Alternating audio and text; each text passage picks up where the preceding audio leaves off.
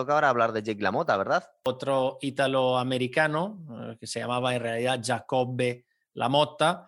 La madre era norteamericana, el padre era siciliano, nació en el 22, él nació en Estados Unidos en realidad, en el Bronx, pues un eh, boxeador muy diferente de Sugar Ray Robinson, a pesar de que ambos pelearon en los pesos medios, es verdad que luego intentaron los dos subir de peso, pero vimos eh, como por ejemplo Sugar Ray contra Joe Maxim, que era peso semipesado, pierde por KO. Y luego veremos también como Jake LaMotta cuando sube al peso semipesado también pierde, ¿no?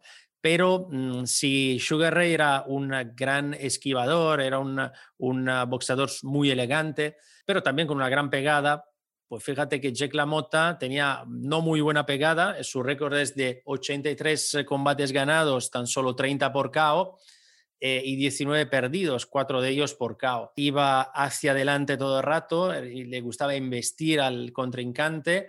Recibía mucho castigo. Claro, recibía mucho castigo porque en el fondo, bueno, veremos luego en algunos vídeos que sí, que tampoco que esquivase mal, pero es verdad que también se llevaba muchos golpes. ¿no? Era, era una especie de tractor que iba siempre hacia adelante eh, y cuidaba bastante menos la, defensa. ¿no? Y tuvo una infancia muy complicada, la verdad que era uno de estos adolescentes bastante complicado y problemáticos.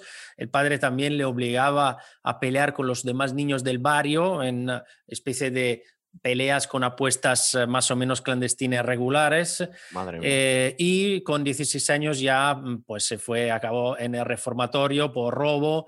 Era una persona no muy tranquila, pero es justamente ahí, justamente en el reformatorio, cuando empieza a practicar boxeo en el gimnasio de, de la cárcel. El, el, estilo, digamos, de Jack LaMotta, cuando luego empieza a boxear en el año 1941 como boxeador profesional, eh, no es de, estos eh, mm, grandísimos boxeadores que llevan años invictos y luego ya acaban perdiendo algún combate allá mm, después de muchos años. En el primer año de carrera ya había perdido varios combates. En el año 42 también otros tantos combates. Había disputado además una cantidad enorme y en tan solo dos años y ya en ese año, en ese año 42, se había enfrentado a Sugar Ray Robinson. Oye, dos cosas. El título que tenía oficial, su nombre, era El Toro del Bronx, ¿verdad? Eh, la gente se puede liar un poco con lo de Toro Salvaje. Toro Salvaje es el título de la película, pero no era su, su nombre. Le llamaban así, como nació en el Bronx, era, era, el toro del Bronx,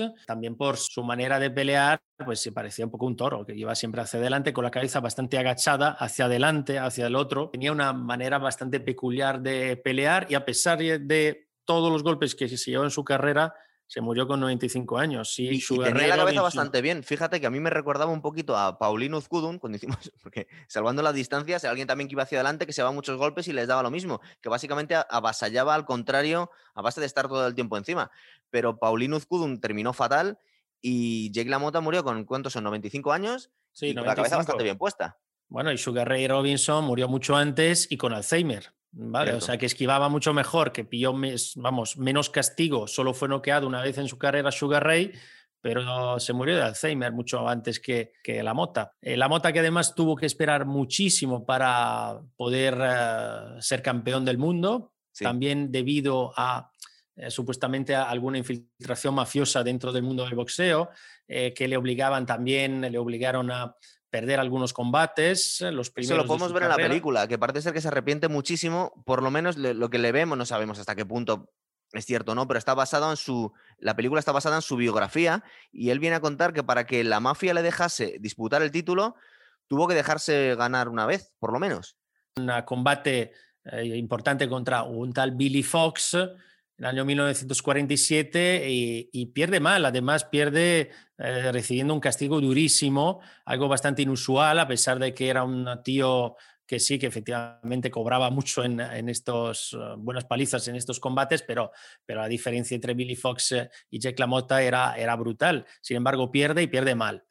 Eh, y tiene que esperar pues unos cuantos años más. En realidad, a pesar de perder en el 47, hasta el año 1949 no puede acceder al título mundial. Lo hace el 16 de junio de ese año, del 49, en Detroit, contra el francés de origen argelino, que pero vivió en, Marruecos, que tenía un poco orígenes incluso eh, españolas. la familia era de Alicante, Marcel Serdán. Uno de los mejores, un gran, un gran boxeador eh, además es un gran boxeador y era amante de Edith Piaf, eh, entre otras Ah. cosas, y le gana, le gana en, ese, en esa pelea. Tengo los vídeos preparados. Si quieres Pues los pongo. efectivamente hay que verlo porque es una, una muy buena pelea entre dos muy buenos boxeadores. Entre Cerdán y La Mota. Madre mía, qué golpes se fight, llevaban. A fall in the first round injured Cerdan's left shoulder. You will notice he can't use the arm at all. La Motta Cerdan es Vamos a la izquierda, a la Mota. Right. La Motta knows it. And although he respects Cerdan, he wants that title. El estilo ¿no? de ambos, en realidad, siempre yendo hacia adelante, boxeando en corto, llevándose un montón de golpes y, y- y contraatacando así, un poco a lo loco, ¿no? Digamos. Tengo el siguiente. Es verdad que Cerdán se había lesionado el hombro en el primer asalto, con lo cual arrastró la lesión durante prácticamente todo el combate. Aquí tenéis el asalto 9 y 10 de la mota contra Cerdán. Sends his victory, but the gallant Frenchman won't give up, trying to get one punch home that will end it all. Fue muy Ora bueno. l'azione di La Motta è più intensa. Steps up the pace. Cerdan still unable to use that left hand. Y es que son, eh, vamos, cuerpo a cuerpo, sin parar. Y este es el, eh, es el último asalto que en This realidad no se ve prácticamente nada porque son trozos de, de vídeos así sueltos que son complicadísimos de encontrar ya en, en internet. Pero es, verdad. el último asalto, el asalto en el que, en el que Cerdán d- abandona, en realidad, por, sobre todo por el dolor al hombro, eh, decide que no puede seguir y, y ya el árbitro para el combate. Un combate importante porque le convierte a Jack LaMotta en campeón del mundo. No sé si recuerdas, la película justo empieza con un combate que tiene contra, contra Jimmy Reeves. Y es curioso porque es una norma que cambió y que la gente que vea la película o que esté viendo estos combates le puede llamar la atención, que es que es salvado por la campana. Es decir, es un combate que va ganando Jimmy Reeves durante todo el tiempo, pero Jake LaMotta le hace un KO devastador. De hecho, no se iba a poder levantar Jimmy Reeves. Pero ¿qué es lo que pasa? Es en el último asalto, suena la campana y todavía no se ha levantado, sigue en el suelo. Hoy en día esto nos parece una locura. Es decir, tenemos, por lo menos tiene que ser capaz el oponente de levantarse, si no habría perdido el combate. Pero entonces todavía servía la expresión de salvado por la campana, que es que si se terminaba el último asalto y tú habías ganado por los puntos todos los demás, aunque te hayan dejado frito, has ganado el combate. eh, contar hasta 10, pero ya, te- ya terminaba y la campana se te salvaba. Y es Sí, no curioso. deja de ser pero curioso. El, que- el que ha ganado el combate no se ha levantado media hora del suelo, pero Tenían preparada una revancha entre Sí. Cerdán y, y La Mota para ese mismo año. En un principio iba a ser para el 28 de septiembre, pero al final no pudieron, ah, por una lesión de La Mota, pelear ese día. Se aplazó al 2 de diciembre, pero nunca tuvo lugar esa, esa revancha porque el 27 de octubre Cerdán, mientras se dirigía en avión a Nueva York para ver a su amante Edith Piaf, eh, pues tuvo un accidente, en, eh, ese avión cayó en las Azores y Cerdán murió, con lo cual nunca se pudo celebrar esa revancha eh, para el título mundial. Se quedó el título mundial eh, en manos de Jack LaMotta y empezó a defenderlo. La primera defensa fue contra un italiano, contra Tiberio Mitri, uno de los eh, boxeadores italianos más importantes de la, de la historia del boxeo italiano. El 12 de julio del año 1950, la mujer de, de Tiberio Mitri era Miss Italia y la mujer de Jack LaMotta era Miss América. O sea, estaba voy a poner el vídeo que lo tenemos aquí preparado. A ver. Con un volteggio Mitri sorvola le corde del ring, passata l'atmosfera plumbea della vigilia. La Motta non si spreca in agilità. Due uomini, due stili. Miss America 49 e Miss Italia 48, le due mogli assistono al combattimento acceso senza preamboli. Mitri, calzoncini bianchi, è ancora un po' legato. Il toro del Bronx assalta. Quando Mitri lo costringe a interrompersi, alza le braccia con gesto di protesta ed invita al combattimento. Settima ripresa, le sorti ancora si bilanciano. Jack è più pesante. Tiberio danza con la sua proverbiale mobilità e riesce ad ingannarlo. È il compleanno del nostro campione. Come sta festeggiandolo? Su sette riprese, cinque sono state sue.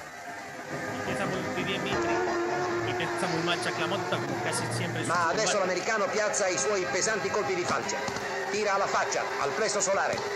Dal nono round Mitri ha accusato i colpi, tuttavia arriva a collocare i suoi 1-2 e riesce anche simpatico al pubblico che non ama Jack. A partir del noveno ataca y gana luego por decisión unánime en 15 asaltos. Él casi siempre empezaba muy mal los combates, era como un diésel, Jack LaMotta, Y en este caso, Tiberio Mitre había ganado mm, de manera clara los primeros cinco asaltos. Luego ya eh, a partir del noveno fue, vamos, devastador Jack LaMotta. Y luego se pasa a la segunda defensa contra, otra vez contra un, bueno, contra un francés, Laurent Dutuy, el 13 de septiembre de ese mismo año, es decir, del año 1950, eh, y gana por, ah, por KO en el último asalto, en un combate que estaba perdiendo, pero de malas maneras. Y sin embargo, le da la vuelta justamente en el último asalto, quedaban 13 segundos para el final, con lo cual la campana no le salvó a Dutuy eh, y eh, fue considerado, según por la revista The Ring, el combate del año de 1950. Lo tenemos aquí.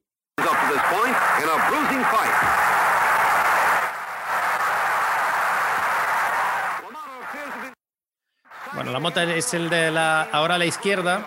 La verdad que tener los mismos pantalones no ha sido una gran idea, pero lo vemos la mota aquí a la derecha, con la, guardia un poco baja, encajando bastante del otro. Veis aquí en, en las cuerdas la mota, que está encajando de manera brutal. O sea que la pelea la estaba haciendo el francés y la mota reaccionaba muy de vez en cuando. Se le veía bastante cansado, además. Yo no es por ser frívolo, pero yo lo que me estoy dando cuenta es la comparación con sus oponentes, que Jake LaMotta tenía una cabeza enorme. Yo no sé si es que la masa ósea que tenía le, permitía eh, em, absorber los golpes de otra forma. Eso le pasa mucho también a los, a los, a los boxeadores samoanos que tienen, parece ser que tienen otra estructura ósea y aguantan muchísimos golpes. Fijaros la diferencia de, tamaño. Sí, era, era, además no era, muy, no era excesivamente alto Jack LaMotta. No, Estamos hablando de un peso medio, con lo cual tampoco una, una, altura normal. En comparado, luego veremos, y, fijaros aquí el, el KO, el KO brutal, pero comparado luego veremos contra, con Sugar Ray, Sugar Ray le saca una cabeza.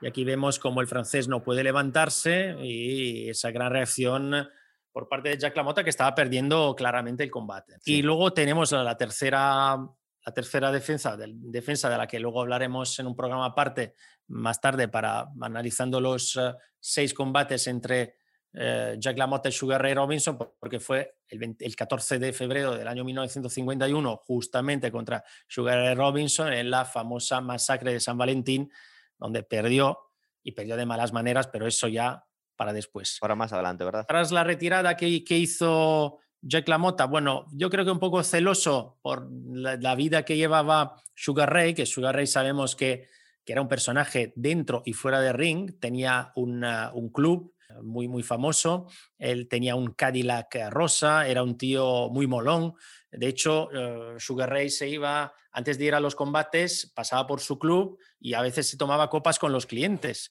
Y eh, Jack LaMotta quiso hacer, ya una vez retirado, más o menos lo mismo. También compró un club que se llamaba Jake's LaMottas.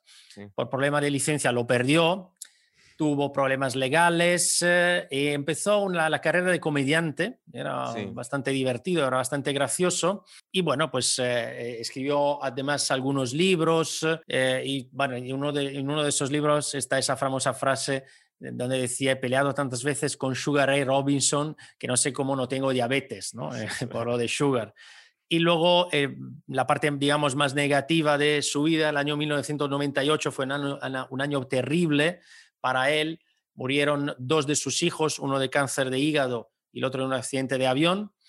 Eh, se casó siete veces, la última vez en el año 2013 y en el año 2017, hace no mucho, con 95 años, murió. Hay un vídeo por ahí en YouTube en el que le podemos ver haciendo sombras con pues uno o dos años antes de morir.